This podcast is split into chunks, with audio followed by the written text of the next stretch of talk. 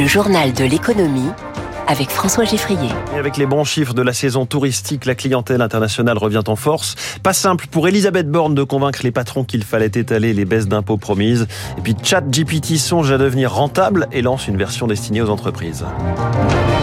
Il y a comme un cri de victoire ce matin dans les colonnes du Figaro lancé par la ministre du Tourisme Olivia Grégoire. Après un printemps excellent, les réservations pour septembre progressent de 20%, explique-t-elle. On se dirige vers un tourisme des quatre saisons.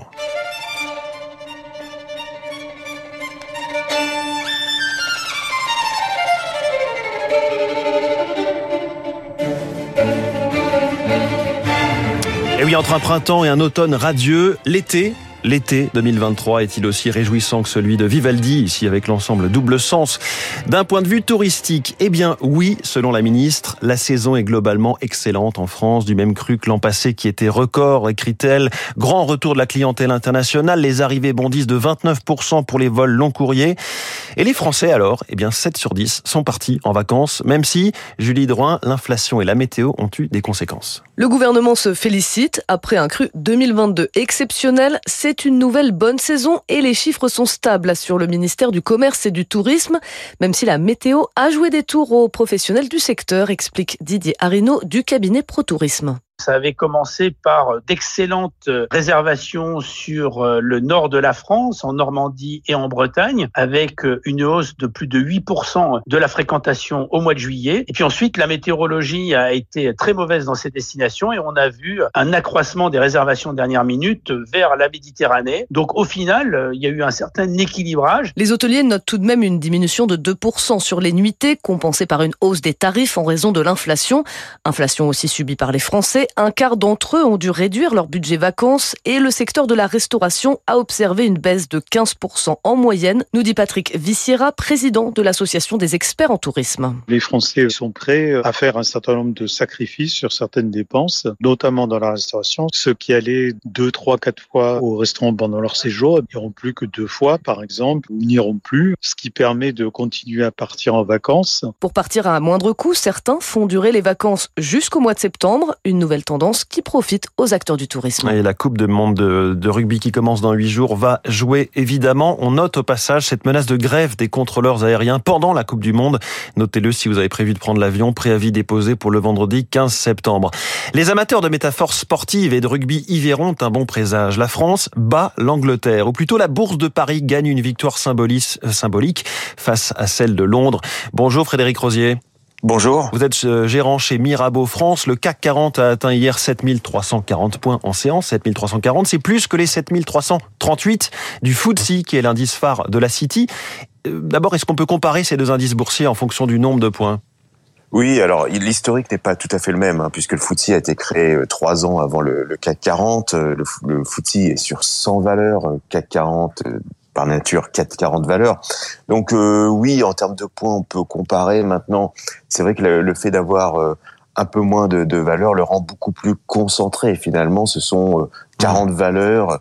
Euh, avec des pondérations très très importantes sur le CAC 40. Mais oui, c'est finalement un outil assez assez assez efficace pour euh, comparer un peu la performance boursière des deux places. On sait que la capitalisation boursière totale du CAC 40 avait dépassé en novembre celle du FTSE, autrement dit Paris pesait plus lourd que Londres.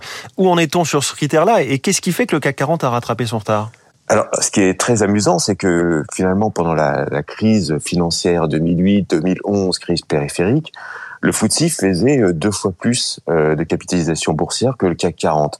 Aujourd'hui, au moment où on se parle à, monnaie équivalente, on va prendre le dollar par exemple, le CAC 40 pèse 20% de plus que le, le FTSE. Alors évidemment, il y a, y a des effets de, comme je répète, de, de pondération. Mmh. On a des gros acteurs aujourd'hui.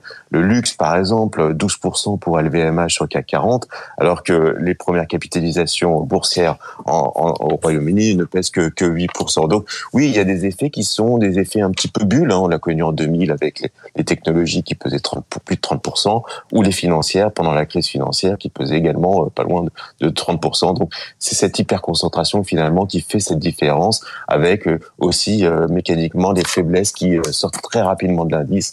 On se rappelle par exemple la sortie d'études comme Alcatel, Vallourec, par exemple, sur les indices ouais, plus récemment, effectivement. Merci beaucoup, Frédéric Rosier, gérant euh, chez Mirabeau France, invité du journal de l'économie de Radio Classique en direct. Hier, la séance était dans le vert pour toutes les places. Hein. Dow Jones plus 0,62%, Nasdaq plus 0,84%. Et le Nikkei en ce moment au Japon gagne 0,28%. Opération séduction pour assurer le patronat. C'était tout l'objet de l'intervention d'Elisabeth Borne, la première ministre, hier à l'événement de rentrée du MEDEF. Emmanuel Macron, lui, en vidéo, enregistré. Réponse aux inquiétudes du président du MEDEF qui dénonce des arbitrages du budget 2024. Zoé Pallier était pour Radio Classique avec les patrons à l'hippodrome de Longchamp. Première minute d'intervention, Elisabeth Borne donne déjà le ton. Nous menons une politique pro-business. Un propos liminaire qui rassure Philippe Rivron. Son entreprise, Edflex, propose des formations au numérique. On sent qu'il y a une déclaration d'amour et on veut les preuves. Des preuves et un calendrier précis sur la baisse de la CVAE. Cet impôt de production sera supprimé à terme, insiste la première ministre. Ils ont dit on ira le plus vite possible. Mais qu'est-ce que ça veut dire? C'est quoi les critères qui vont déterminer, qui vont pouvoir accélérer et euh, finalement euh, aller jusqu'au bout et peut-être pas en 2027 mais le faire un peu avant? Autre point de crispation, les excédents dégagés par l'assurance chômage. Avec 12 milliards d'euros, on pourrait baisser les cotisations, estime le MEDEF. Cela financera plutôt les réformes comme France Travail, explique la première ministre. Samuel Minot est le président de la Fédération du bâtiment d'Auvergne-Rhône-Alpes. Pour aller travailler sur le plein emploi, l'exécutif compte sur les entreprises et pour autant, les moyens sont à moitié mis avec quelques hésitations c'est un peu juste pour nous emmener dans les prochaines années. Le discours est un peu moins sévère du côté des cadres du MEDEF. On arrivera à s'accorder, estime l'un d'entre eux, sur la question par exemple de la prise en charge et du contrôle renforcé des arrêts maladie. Alors que veut et peut obtenir exactement le MEDEF? Réponse avec sa toute nouvelle vice-présidente Paola Fabiani à 7h15. C'est la céréale la plus consommée au monde. Mais depuis quelques semaines, les cours du riz atteignent des sommets. Sur un an, c'est plus 50%. Coup dur pour la sécurité alimentaire des pays les plus fragiles, Eric Kioch. Sécheresse en Thaïlande, mais aussi au Vietnam. En Asie du Sud, la mousson et ses pluies diluviennes sont les grandes absentes cette année. Conséquence, les rizières souffrent, explique l'économiste Marine Raffray. Le riz a besoin d'énormément d'eau et on fait en ce moment euh, l'épreuve d'un phénomène climatique qui s'appelle El Niño, avec une météo beaucoup plus sèche que d'habitude dans les principaux pays producteurs. Cette pénurie d'eau menace aussi l'Inde, dont dépendent 40% des exportations mondiales de riz. Pour préserver sa production et sa propre sécurité alimentaire, le pays a décidé de restreindre ses ventes à l'étranger. Le pays fait face à une inflation à deux chiffres. Depuis un an, en fait, le gouvernement indien met en place des mesures de restriction.